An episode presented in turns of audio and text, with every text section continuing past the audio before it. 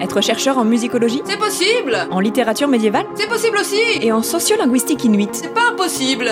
Pour la Nuit européenne des chercheurs, les Radio Campus vous proposent d'aller rencontrer ceux qui font la recherche en sciences humaines, sociales et artistiques.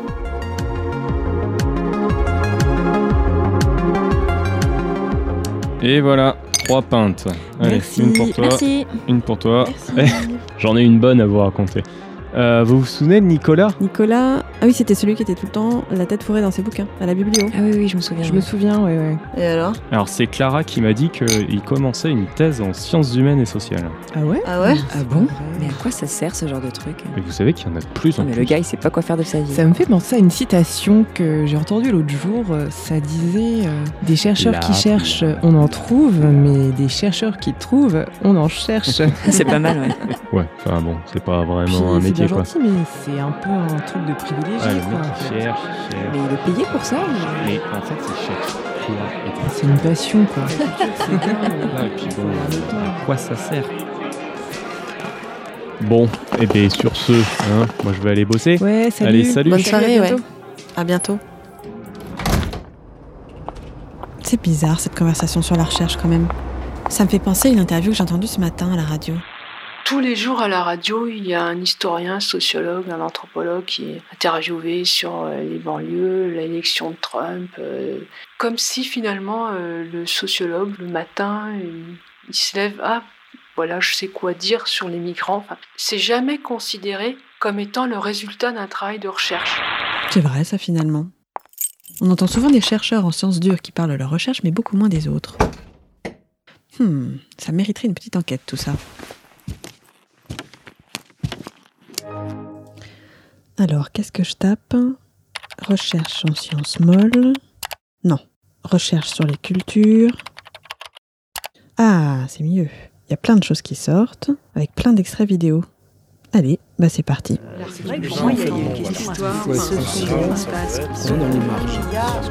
Je travaille de façon générale sur les représentations des barbares. Mon sujet de recherche, il est un peu multiple, on va dire. En ce moment, je fais de l'administration de la recherche. Il n'est pas rectiligne mon parcours, c'est-à-dire que je suis passé par d'autres mondes professionnels. Comme je travaille dans des problématiques de l'environnement pluridisciplinaire, je suis éclaté sur beaucoup de thématiques différentes. Mes recherches personnelles portent sur l'histoire de la transmission des textes à l'époque carolingienne. On est parti au départ d'un projet qui s'appelle Holophon, qui était un projet de- sur la spatialisation sonore. Actuellement, je travaille sur les, les manuscrits de la loi salique. Je fais des recherches en histoire de l'art euh, époque moderne, donc euh, ma spécialité c'est le 16e, 17e, italien. Quasiment dès l'origine, l'inventaire s'est intéressé par exemple aux territoires ruraux. Mon travail, par exemple, qui est vraiment de la musicologie, donc les sciences humaines se saisissant de la musique, essayant de comprendre qu'est-ce que c'est euh, la façon dont on fait et dont on perçoit la musique aujourd'hui. Hmm, c'est dense et complexe. Les sciences de la nature, elles se construisent sur un fond classique de euh, euh, on ne savait pas et maintenant on va faire apparaître des choses nouvelles, des objets de la nature nouveaux, ou des phénomènes euh, nouveaux, ou même on va construire des artefacts nouveaux. Joël Lemarec, chercheur en sciences de l'information et de la communication au CELSA Paris-Sorbonne. Euh, les sciences humaines et sociales, elles arrivent dans un, un environnement qui est saturé de sens commun surtout. Et une partie de leur rôle consiste en fait, non pas à apporter quelque chose de nouveau, mais vraiment euh, à mettre en cause systématiquement des idées euh, qui sont erronées. quoi. Mais alors dans ce contexte, comment est-ce qu'on mène des recherches concrètement? Anne-Marie Turcan, chercheur en histoire des textes à l'école pratique des hautes études. Il s'agit véritablement de mettre en œuvre une méthode policière qui exige de faire appel à des quantités de paramètres. Ce ne sont pas des, des miracles ni des hasards. Et les travaux que nous faisons ici consistent à remonter les filières de transmission pour, à partir des traces infimes que nous avons dans les catalogues de bibliothèques ou dans les marges des manuscrits, retrouver les textes. Et de temps en temps, on les retrouve. Nous sommes euh, dans des disciplines, alors surtout l'anthropologie et la géographie, qui euh, accordent beaucoup d'importance à l'observation, au contexte, euh, à tout ce qui se dit sans être dit et euh, à tout ce qui se transmet sans qu'il y ait besoin de le formaliser. Béatrice Collignon, chercheur en géographie à l'université Bordeaux-Montaigne. Sur certains sujets, il y a des personnes qui m'ont dit non, je ne veux pas te répondre là-dessus. Une personne que je connais bien, euh, qui a à peu près mon âge, on se connaît depuis 30 ans, qui m'a dit oh, je ne veux pas répondre à tes questions, et qui là-dessus m'a raconté tous ses derniers voyages. Et donc, en fait, elle, elle s'est auto-interviewée. Elle voulait pas répondre à mes questions, mais elle voulait bien me dire des choses. Il y a des recherches qui sont plus difficiles, soit parce qu'elles sont plus problématisées, soit parce qu'elles mettent en jeu beaucoup plus de textes. Et celle-là, moi, je suis d'avis qu'elle demande beaucoup de détours, de papillonnage. Il faut faire mille détours pour revenir à son objet. Et à ce moment-là, on le voit sous un autre angle. Je crois que je suis un peu perdue là. La réalité de notre travail, c'est aussi ça, hein, c'est d'aller euh, bien sûr sur le terrain au contact euh, des gens, puisque les gens, ce sont eux qui euh, sont nos premiers informateurs. Hein. Alain Besky, conservateur au sein du service du patrimoine et de l'inventaire à la direction régionale des affaires culturelles de Nouvelle-Aquitaine. Être capable de parler à la fois à euh, un châtelain, un curé de campagne, euh, à un évêque euh, parfois, un paysan. donc il faut adapter son discours et être voilà, capable de parler à toutes ces personnes-là. Ce n'est pas une recherche de laboratoire, hein. on, va sortir des, bureaux puisqu'on va constituer notre corpus sur le terrain et c'est bien une recherche de terrain que nous allons mener dans le cadre de nos enquêtes. Nous partons avec carte en main, puis on va essayer donc de travailler euh, de façon euh, systématique sur le territoire pour relever tout ce qui peut faire patrimoine sur ce territoire et mettre donc les éléments en relation les uns avec les autres pour essayer d'avoir une compréhension la plus complète, non seulement du patrimoine d'un territoire, mais finalement le territoire lui-même devient un objet d'étude. Il dit nous. Ça veut dire qu'il travaille en équipe alors? Alors on n'est pas bien sûr euh, du tout isolé dans notre euh, discipline. Je dirais même que l'inventaire général, c'est euh, à la croisée de, plusieurs disciplines. Donc on est bien sûr plutôt dans les sciences molles, hein, c'est-à-dire plutôt les sciences humaines, l'histoire, l'histoire de l'art, l'archéologie, l'architecture, et puis, on va faire appel également à des sciences dures parfois. Euh, évidemment, on ne travaille pas tout seul, mais il faut aussi savoir mobiliser des collègues de euh, sciences exactes, notamment euh, quand il s'agit de dater des éléments. Parfois, nous sommes démunis, nous, en tant qu'historiens, nous n'avons pas les documents. Et donc, nous sommes très contents, par exemple, de pouvoir dater des charpentes, puisqu'à partir de la datation de, charpentes, on va pouvoir ensuite, euh, en faisant une analyse critique du bâtiment, euh, peut-être dater euh, le bâtiment ou une partie du bâtiment, tout au moins, à l'année près. Donc, pour nous, c'est aussi des éléments très intéressants on est de plus en plus en train de d'évoluer vers une interpénétration en fait des sciences humaines et des sciences dures avec des disciplines euh, qui sont encore pour certaines relativement émergentes. Hmm. Et moi qui pensais que les recherches en sciences dures ne croisaient jamais la route des sciences molles. Quand je travaille dans un programme de recherche où il n'y a que des chercheurs en sciences humaines et sociales, je suis souvent vu comme quelqu'un qui vient des sciences dures. Éric Masson, chercheur en géographie à l'université Lille 1. Parce que j'utilise des logiciels, des outils, des images satellites, je fais des traitements statistiques et euh, pour une grande majorité des collègues en sciences humaines et sociales, je ressemble pas au profil du chercheur qui va travailler sur des textes, sur du matériel type interview, entretien, enfin sur les outils classiques euh, des sciences humaines et sociales. Mais pour un ingénieur, euh, je fais pas assez d'équations, c'est pas assez. Euh, donc voilà, on est un peu euh, satellisé en quelque sorte par rapport au cœur sciences humaines et sociales. je pourrais pas renoncer à travailler avec des sciences sociales ou avec des sciences dures ou des sciences de l'ingénieur. Pour moi, ça a plus de sens. C'est une forme d'élargissement et, puis ça nourrit la curiosité. Enfin, c'est pour moi, ça me semble essentiel en tant qu'historienne. Magali Goumer, chercheur en histoire à l'Université Bretagne occidentale. Par exemple, je ne sais pas pourquoi j'ai pas le droit de participer au concours de la femme scientifique de l'année. Les sciences humaines et sociales ne font pas partie euh, des sciences repérées. Bon, c'est peut-être pas si simple que ça en fait. Cette intrication de plus en plus forte de toutes les sciences fait que nous vivons une époque euh, que personnellement je trouve absolument extraordinaire. Ah, ce sont peut-être des choses qui sont en train d'évoluer alors.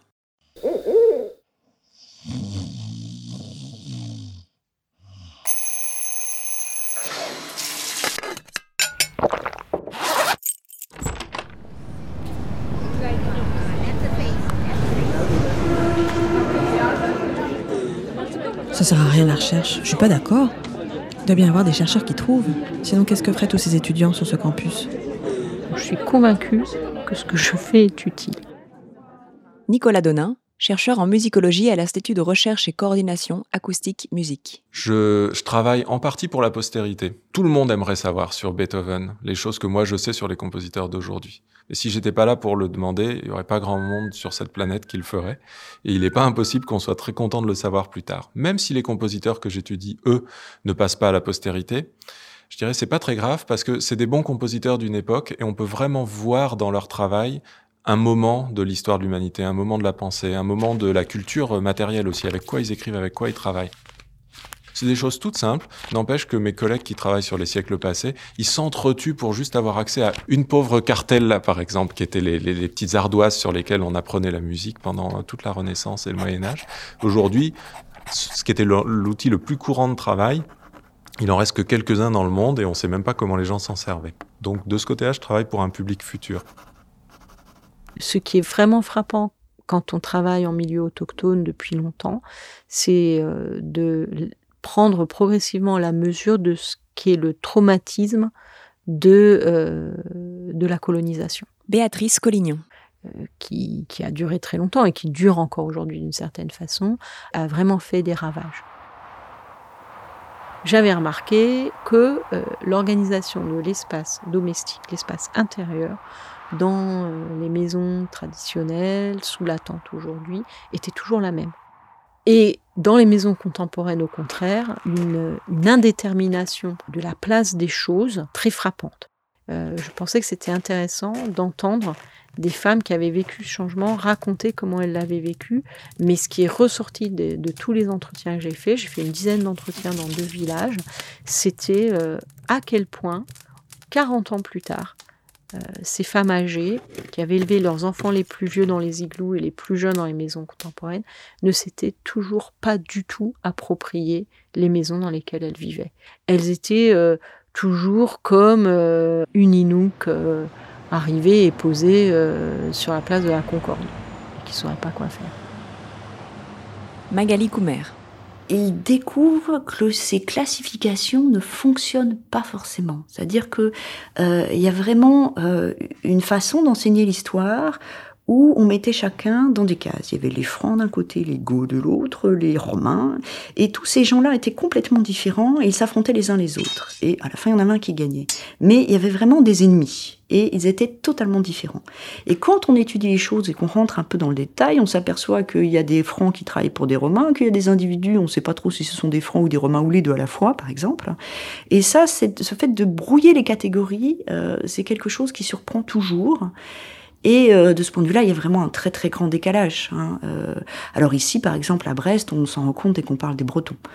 Euh, C'est-à-dire que si je commence à expliquer que finalement il y a des brito-romains ou des romano-bretons et que euh, fondamentalement on n'arrive pas à les distinguer dans les sources ou dans l'archéologie, là tout de suite je, je, sens en émoi quoi Mes ancêtres, ben vos ancêtres sont ceux de tout le monde et, on les partage tous. Et de ce point de vue-là, euh, il y a vraiment toujours une surprise hein, par rapport à cette idée d'une continuité, d'une pureté et de, du fait que les gens n'auraient pas changé pendant des siècles.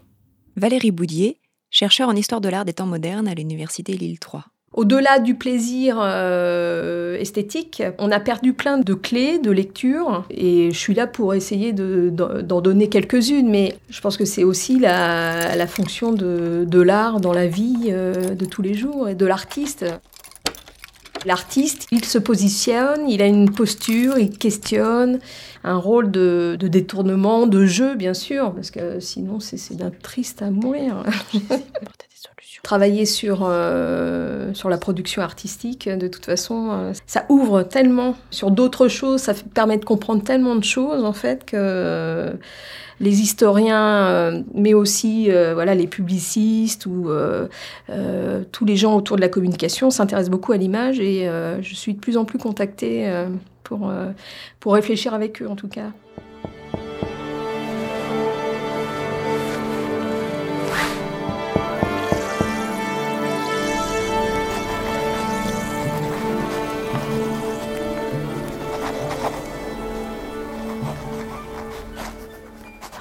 Et ce que nous découvrons, nous, en étudiant des périodes plus anciennes, ce sont d'autres façons de faire. Et donc, on découvre qu'il y a d'autres systèmes de référence qui sont possibles, d'autres organisations. Magali Goumer. De ce point de vue-là, je pense que c'est euh, une richesse énorme pour nous euh, d'avoir euh, d'autres schémas de pensée qui nous sont proposés et, et qui proposent des alternatives. Hein. Ça permet aussi de mieux comprendre en quoi notre monde est spécifique, ce qu'il a de particulier, et, ce qu'on peut aussi y changer parce que euh, finalement, euh, parce que euh, nos vies durent au mieux une centaine d'années, on va dire, nous avons tendance à considérer que ce qui existait avant est naturel, c'est normal. Or, en fait, dès qu'on se déplace dans le temps, on s'aperçoit que non, c'est pas naturel, c'est une création, ça a été construit sur des siècles, et on peut après tout déconstruire et faire autrement.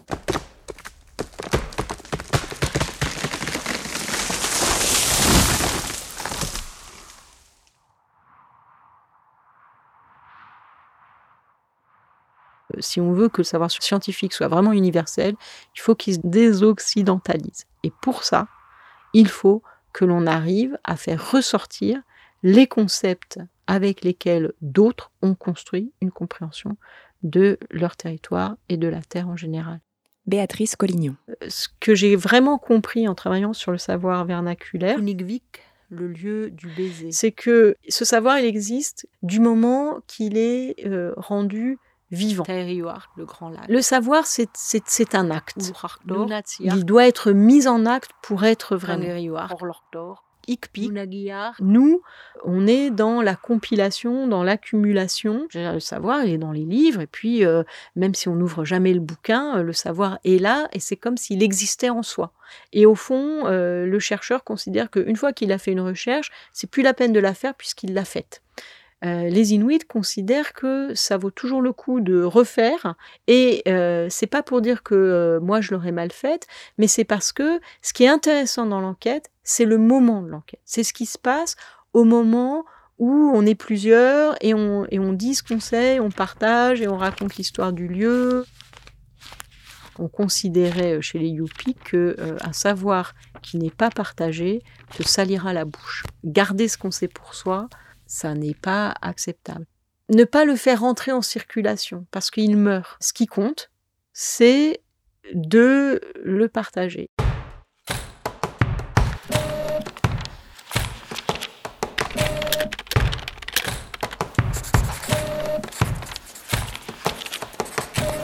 S'intéresser au patrimoine, c'est faire porter le regard euh, aux gens sur euh, leur environnement. Alain Besky. Et bien souvent, quand on est euh, dans euh, son quotidien, on ne voit pas euh, son environnement, on ne voit pas la richesse patrimoniale qui nous entoure, et donc nous avons aussi ce rôle de faire porter hein, le regard aux gens, passer de regard habitué à un regard conscient sur son environnement.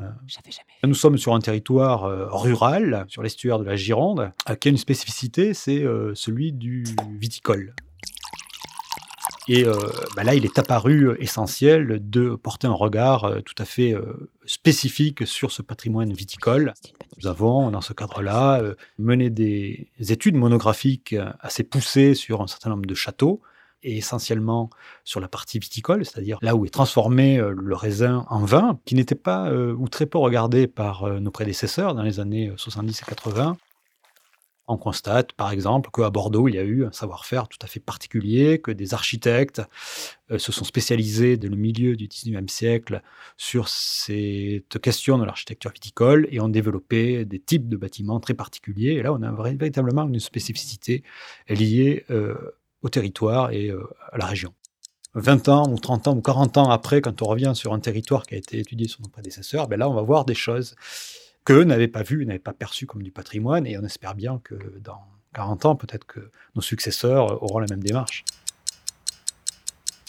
Quand on fait des études euh, classiques, qu'on apprend le latin, on a l'impression que c'est tout à fait normal d'avoir Virgile sous la main, d'avoir Cicéron sous la main, Claude, euh, les élégiaques, Catulle, Tibulle, Properce, tout ça. Anne-Marie Turcan. On s'imagine que c'est normal, on l'achète en livre de poche.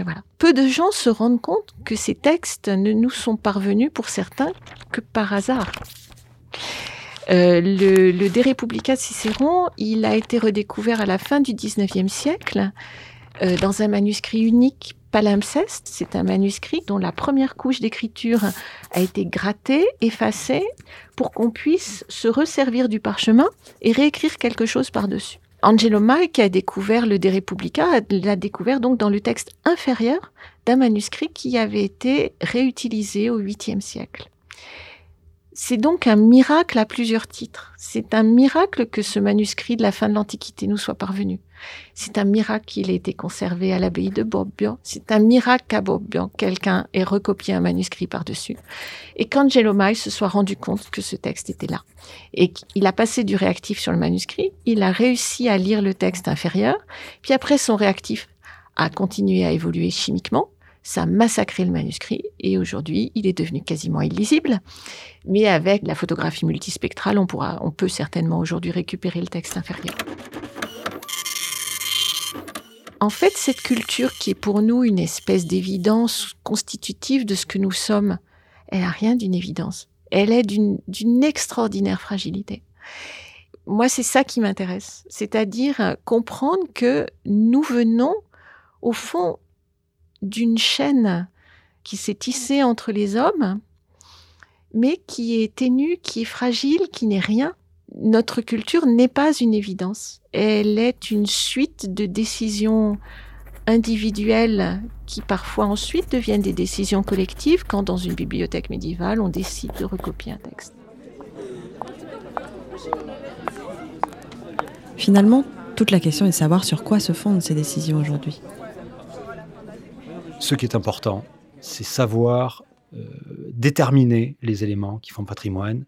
Alain Besky. Pour ensuite les préserver, les sauvegarder et les transmettre. Et euh, c'est sur cette base de transmission d'un patrimoine qu'on peut construire, euh, je pense, l'avenir. Et donc là, on est sur des interrogations, à mon avis, sociétales importantes, qu'on est à la limite à l'interface entre des problématiques du passé et des choix d'avenir.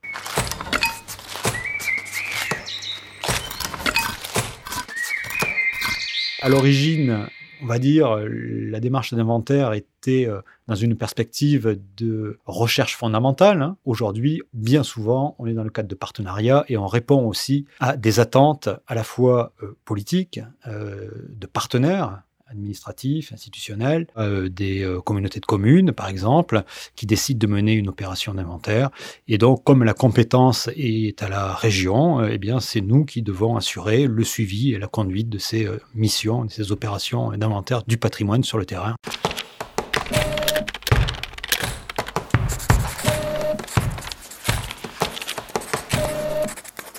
Pas forcément euh, de suite euh, dans l'idée qu'il y a une administration en France qui s'occupe de recenser le patrimoine en dehors de nos collègues des monuments historiques. Éric Masson. Je pense que dans tout ce que je produis ou tout ce que je recherche ou tout ce que j'enseigne, euh, il y a de toute façon de la construction de culture. Je contribue.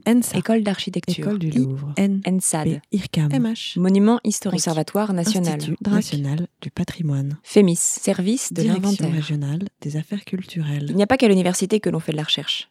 Le ministère de la Culture cogère de nombreux établissements abritant des chercheurs. On appelle cela la recherche culturelle. Bien, moi, je pense qu'il ne faut pas avoir peur de dire qu'il y a certaines choses qui relèvent du financement public et qui sont d'intérêt général. Françoise Benamou, chercheur en économie de la culture et des médias à l'université Paris 13. La recherche, eh bien, elle a besoin de fonds publics. C'est quelque chose qu'il faut savoir assumer aussi. Il faut investir dans ces domaines parce que c'est un investissement éducation culture qui est un investissement qui est évidemment essentiel pour la croissance de demain et pour la vie sociale de demain et pour la citoyenneté de demain toutes choses auxquelles les gouvernants sont sensibles aujourd'hui. Là, il y a tout un travail à faire pour essayer de faire venir les gens dans ces lieux culturels, mais si on décide de faire ce travail-là, c'est bien qu'on est prêt à investir on sait ce qu'il faut faire. Il faut proposer aux artistes d'être en résidence dans les écoles, les collèges, les lycées, les universités. Il faut aussi qu'il y ait beaucoup de choses, c'est-à-dire pas une visite annuelle dans un théâtre ou un musée, mais vraiment que ça fasse partie de la vie scolaire que de fréquenter la culture. Ça, c'est absolument essentiel et euh, c'est un, un, un message fondamental. Et la recherche, on l'a fait aussi pour le public. Il est fréquent que le travail des chercheurs aboutisse à la création d'outils de médiation et de diffusion des connaissances. On va faire des guides d'écoute qui sont euh, des animations, euh, des visualisations animées, qui sont interactives. Nicolas Donin. Des guides d'écoute dans lesquels on peut soi-même déplacer des sons de la façon dont le compositeur les travaillait et voir comment ça sonne, qui permettent de faire finalement des variantes de l'œuvre qui lui ressemblent, qui sont de la même famille, et de s'approprier vraiment euh, à la fois les sons et puis les manières de les agencer.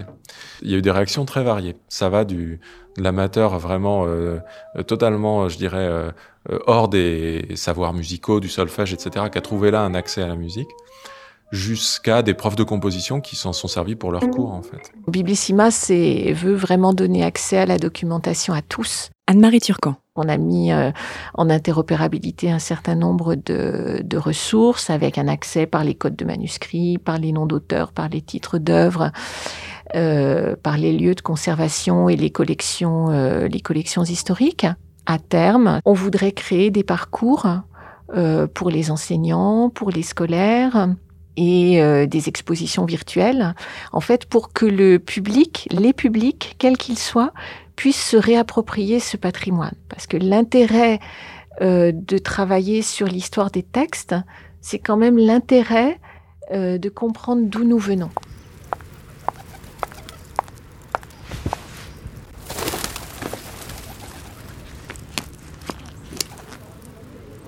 À ma gauche, les étudiants sont en train de rentrer en salle de cours. À ma droite, une colonne Maurice me présente une affiche d'exposition sur les Indiens des plaines. Sur mes genoux, un livre. En ce moment, je lis Lancelot de Chrétien de Troyes. Le travail des chercheurs est finalement plus présent dans mon quotidien que je ne le pensais. Et si j'y allais à cette exposition?